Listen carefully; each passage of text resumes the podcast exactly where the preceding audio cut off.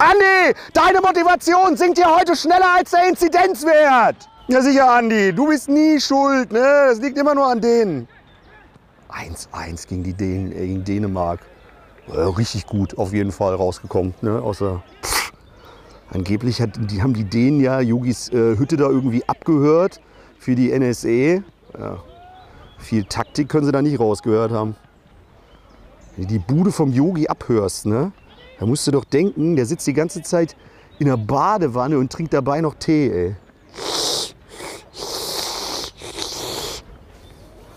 Kevin! Boah, der ist so hohl. Der war letztens auf einer Beerdigung und hat einen Kranz nach hinten geschmissen, um zu gucken, wer als nächster dran ist. Hat der Yogi doch aufs Feld gebrüllt hat, ne, gegen Dänemark. Zum Klostermann so.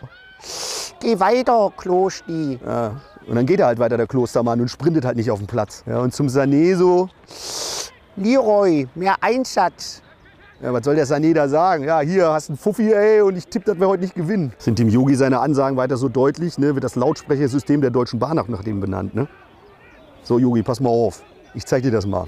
So geht dem. Christian, spielst du auf dem Platz hier weiter mit Birkenstock? Zahlst du eine Mannschaftskasse wegen Sandalismus? Andi, wenn wir den Ball haben, ne, können die anderen kein Tor schießen. Christian, die Kopfschmerztablette, ne, nicht mit Pilzkin runterspülen.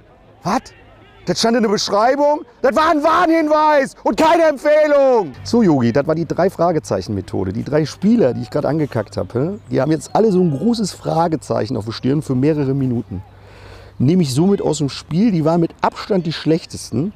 Und alle anderen können jetzt weiter unbehelligt hier ihren. Ah, geil. Die drei Fragezeichen und der verlorene Ball. Lernst auf keiner Fußballakademie, ey. Ah. Kevin! Boah, der ist so hohl, ne? Der war letztens beim Fallschirmspringen. Kurz nach dem Absprung schreibt er mir eine WhatsApp, wie der Ding da hinten aufgeht. Er bräuchte möglichst schnell eine Antwort. Ja, und von Innsbruck nach Seefeld und wieder zurück ist die DFB 11 ja mit dem Bus gefahren, ne? Ja, der 18-jährige Jamal Musiala, ne, ist in den falschen Bus gestiegen. Der macht gerade so eine Abi-Abschlussfahrt mit einer Schulklasse, ey.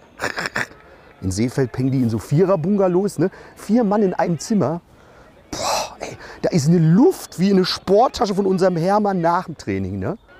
Ja, und der Serge Knabri, der pennt ja im Stockbett oben, der macht gerade Höhentrainingslager. Ja, Antonio Rüdiger und hier Timo Werner, das sind jetzt unsere Hoffnungsträger. Ne? Vor drei Jahren hätten die beim DFB Zeugwart nicht mal ein Praktikum bekommen. Ne? Ja, der Harvards kommt auch noch, ne? der ist gerade noch in Boston, weil eine Universität wird jetzt nach ihm umbenannt, die heißt jetzt äh, Harvards Universität. Männer, denkt dran, es dürfen sich jetzt wieder zehn Personen ohne Probleme treffen. Aber finde mal zehn Personen ohne Probleme. Hier eh nicht, ey, wir sind eh immer nur acht. Hermann, was grillst du denn Carpaccio? Was? Das ist ein 4-Kilo-Steak? Ja, sag ich doch! Carpaccio! Ja, wir hatten ja letzte Woche Saisonabschussgrillen. Ne? Der Hermann hat den Grillator mitgebracht. Ne? War der Rollator von seiner Oma, hat da unten drunter so Feuerchen gemacht, weil ein Rost ist ja serienmäßig drin. Ne? Hier unseren Andi. Andi!